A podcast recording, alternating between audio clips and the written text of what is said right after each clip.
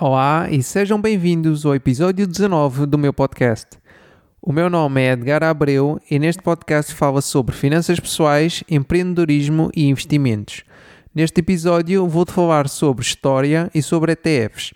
Eu sei que tinha dito que ia tentar trazer mais convidados e vou, uh, mas devido às férias não fui capaz de conseguir gravar com um convidado e por isso preparei este episódio solo para vocês. Fica por aí porque prometo que vai valer a pena.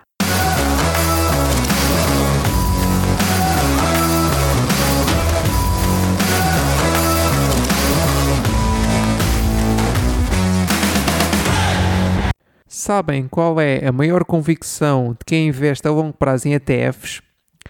É algo bastante fácil de entender. Basicamente, quem investe a longo prazo em ETFs acredita com toda a sua convicção que amanhã o preço do ETF será maior do que é hoje. É só isto. Reparem que quando digo amanhã, não é literalmente amanhã, mas sim daqui a alguns anos. Mas no fundo é isto, não é?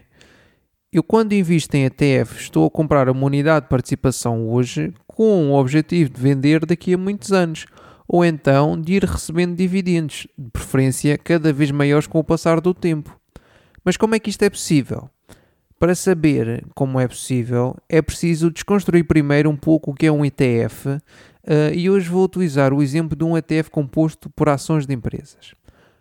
O valor uh, de uma unidade de participação de um ETF de ações é basicamente calculado através do valor das ações que compõem esse ETF.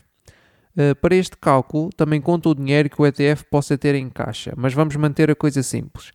Uh, o valor no ETF é determinado através do valor das ações das empresas que constituem o ETF. E geralmente um ETF segue um índice. Então, e o que é que é um índice? é uma forma de agrupar um conjunto de empresas. Esse agrupamento de empresas pode ter várias características, por exemplo, podemos agrupar empresas de acordo com o seu setor de atividade, uh, por exemplo, empresas que atuam no setor das energias renováveis, esse pode ser um ETF, aliás, esse pode ser um índice e o ETF pode seguir esse índice. Uh, mas também podemos agrupar, agrupar uh, empresas por país, como por exemplo empresas que estejam listadas em bolsas da Alemanha etc. Há índices, ou seja, há formas de agrupar empresas para todos os gostos e feitios e, por consequência, também há ETFs para todos os gostos e feitios, porque os ETFs seguem os índices, certo? Então, mas porquê é que isto é importante? Isto é importante porque, geralmente, para uma empresa pertencer a um índice, precisa de cumprir determinados requisitos e estes requisitos servem, no fundo, para filtrar as empresas boas das más, entre aspas. Por exemplo, num passado recente, a Tesla não pertencia ao índice S&P 500, que é o índice que agrupa as 500 maiores empresas dos Estados Unidos da América. Mas como a Tesla é uma boa empresa e cresceu bastante no passado recente, foi, ad foi adicionada ao índice. Por outro lado, se uma empresa perder qualidade e não cumprir determinados requisitos, ela será poderá ser removida do índice. E esta é uma das vantagens de investir em ETFs, porque, como um ETF segue um índice e os índices têm esta capacidade de incluir as boas empresas e excluir as más, o valor do ETF tenderá a subir no futuro. Faz sentido? Ou seja, as empresas com maior crescimento vão sendo adicionadas aos índices e as empresas que têm bom desempenho vão ficando nos índices. As que têm um desempenho fraco acabarão por ser excluídas do índice. Agora que já sabem o que é que é um índice e a forma como os ETFs e os índices estão associados, passamos à parte da história e à razão porque um investidor em ETFs ser no fundo um otimista em relação ao futuro e em relação até à humanidade. E para vos mostrar isto, uh, vou utilizar o desempenho do índice MSCI World. Este índice segue mais de 1500 empresas de países desenvolvidos e vamos falar sobre o seu desempenho nos últimos 40 anos. Vale a pena notar que embora um ETF e o índice que o seguem possam ter um desempenho diferente, uh, essa diferença nunca será assim muito grande. E para efeitos de simplicidade, vamos aqui considerar que é igual. Mas vou deixar na descrição uh, do episódio o link de uma publicação que eu fiz no Instagram com o Big Moeda Bang uh, sobre esta diferença entre o desempenho do índice e do ETF, se quiseres saber mais sobre isto. Então, nos últimos 40 anos houveram uh, várias crises, várias, vários crashes de, deste índice. Uh, Lembre-se que um índice e, por consequência, um ETF é composto pelas ações das empresas que fazem parte desse índice. Por outras palavras, o valor de um índice cracha, entre aspas, ou seja, tem uma queda abrupta, porque as ações das empresas que compõem esse índice também tiveram uma desvalorização abrupta. Como eu estava a dizer, nos últimos 40 anos uh, houveram vários crashes, ou melhor, várias uh, desvalorizações uh, grandes do valor deste índice. Lembrem-se que estamos a falar do MSCI World, para este exemplo. Ou seja, é um índice que segue empresas de todos os países desenvolvidos. E por essa razão, se este índice teve uma queda abrupta, significa que grande parte do mundo, se não todo, estava a atravessar uma crise financeira. Mas adiante. Este índice teve várias quedas abruptas nos últimos 40 anos. E dessas quedas eu vou falar aqui hoje sobre quatro. Umas mais recentes, outras mais antigas, mas ambas capazes uh, de nos ensinar alguma coisa. Então vamos lá.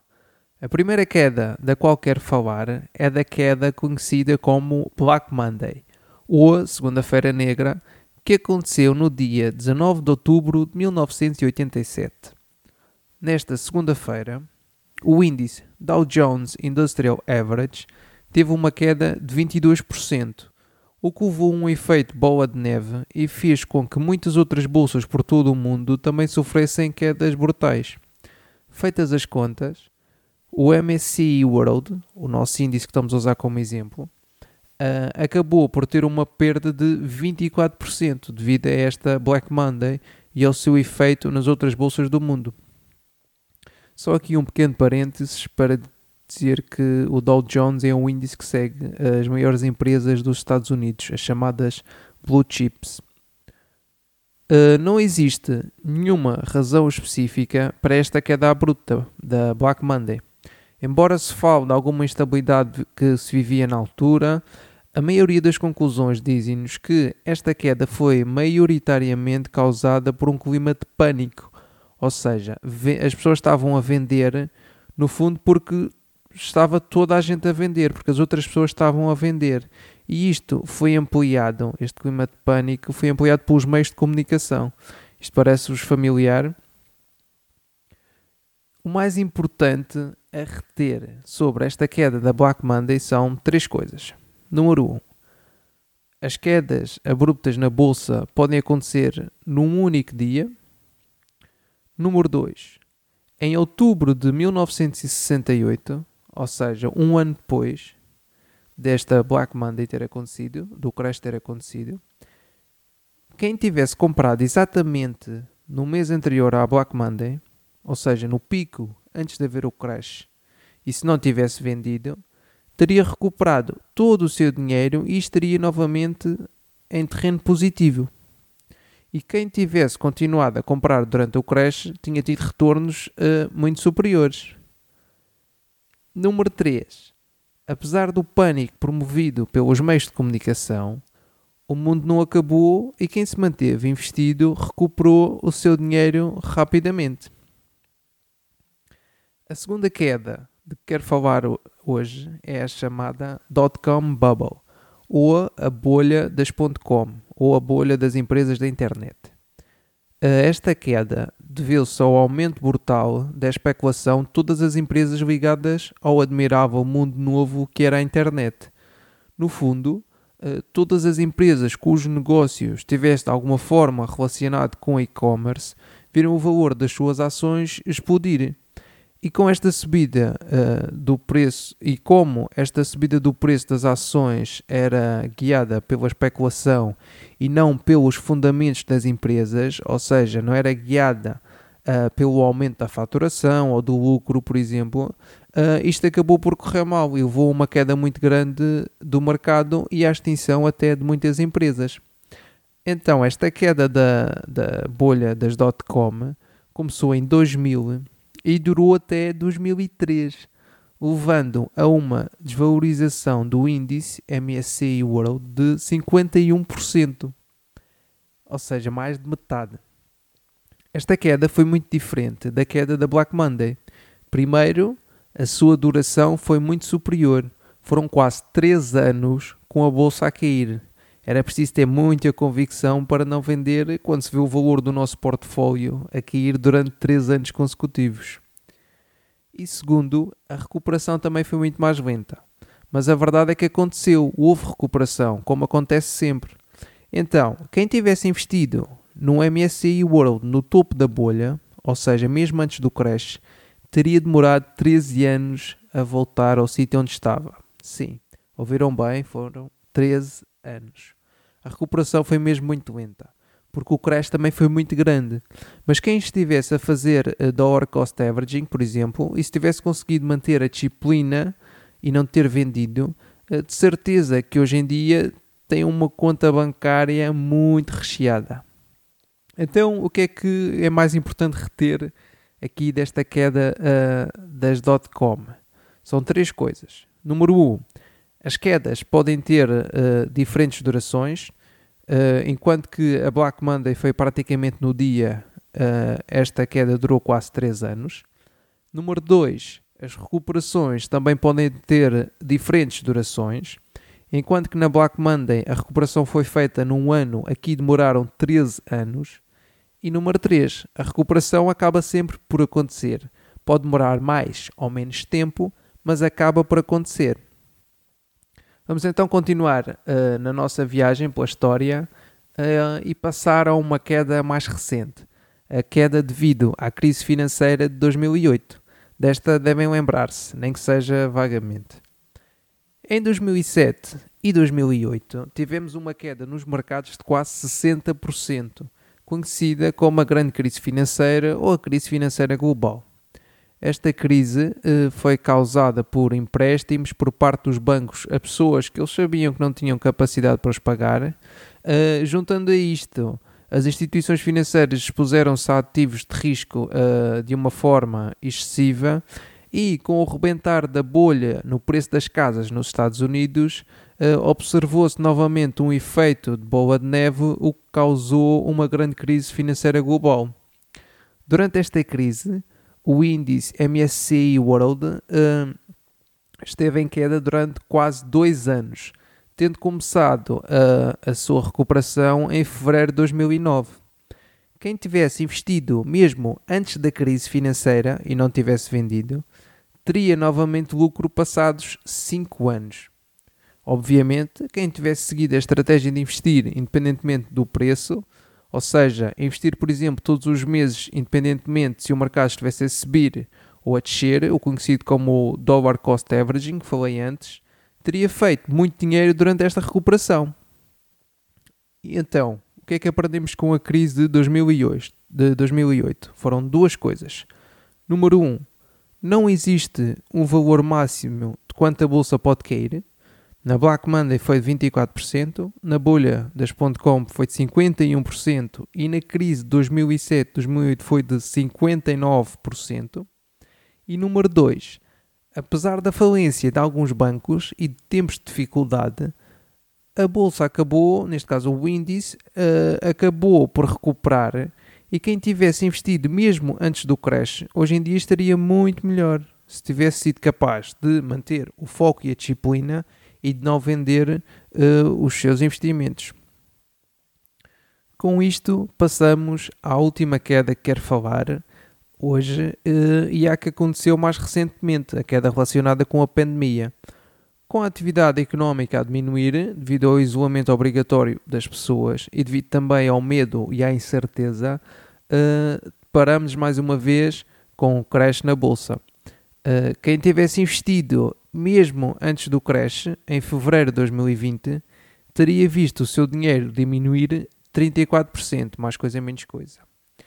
Esta queda da bolsa teve o seu fim menos de um mês depois de ter acontecido. E mais uma vez, quem tivesse investido mesmo antes do crash, ou seja, na pior altura possível, se não tivesse vendido, já teria recuperado o seu dinheiro e até estaria com lucro em novembro de 2020, ou seja, oito meses depois. Vale a pena referir que quem continuou a reforçar os seus investimentos independentemente do crash da pandemia teve lucros ainda superiores. Então, o que é que aprendemos com a queda do Covid? Número 1. Um, que os crashes da bolsa de valores uh, ou as crises financeiras podem acontecer por inúmeras razões, sejam elas por pânico, por questões de saúde, por riscos de crédito, etc. Número 2. Aprendemos mais uma vez que a seguir a um período de crise uh, nos mercados e de recessão económica vem o quê? Isso mesmo, vem uma recuperação económica e número 3, aprendemos que, apesar de ser constantemente noticiado que o mundo vai acabar, seja por que razão for, a verdade é que continuamos aqui. E bem, o bom desta última lição é que se de facto alguma vez o mundo acabar, também não vai estar aqui ninguém para dizer que eu não tinha razão.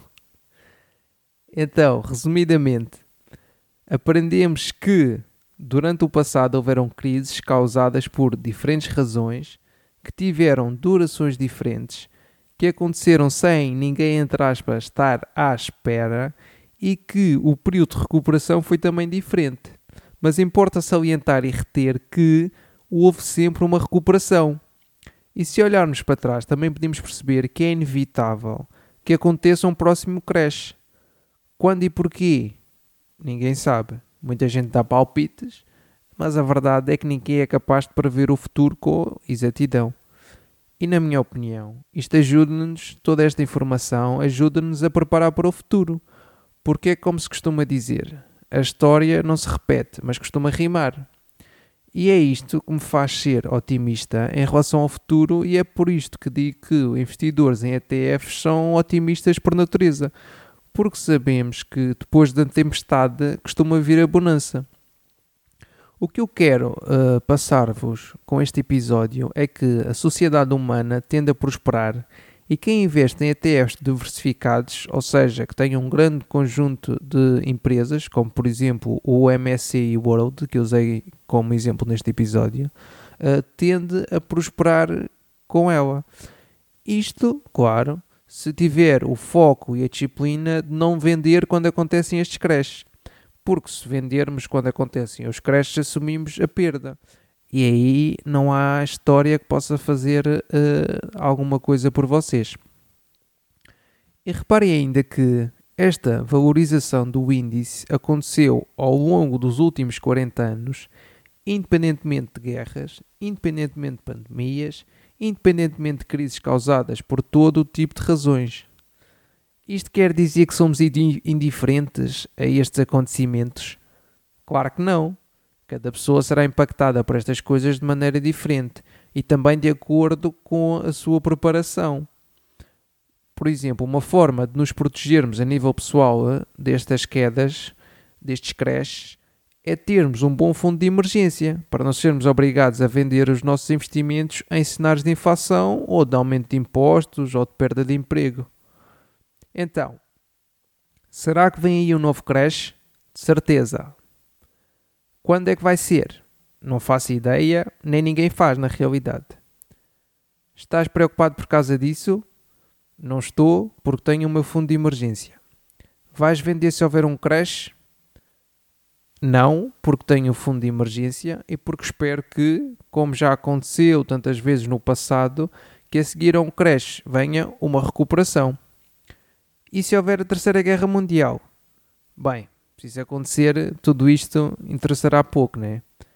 Mas quem puder manter e quem puder comprar fará muito dinheiro, assumindo que não morre toda a gente no Armageddon nuclear, né? Lembrem-se que, nesta nota aqui da guerra, que a guerra é travada em várias frentes, sendo uma delas a informação e a comunicação e lembrem-se que o medo vende e muito.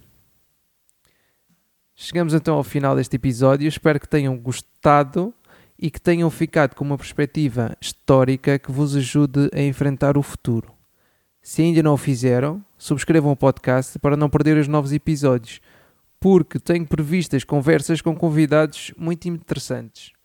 E já que aqui estão, deem uma olhadela, ou melhor, uma ouvidela, aos outros episódios e sigam-me no Instagram, onde falo todos os dias sobre finanças pessoais e investimentos. Vou deixar o link do Instagram na descrição. Muito obrigado por estares desse lado e até o próximo episódio.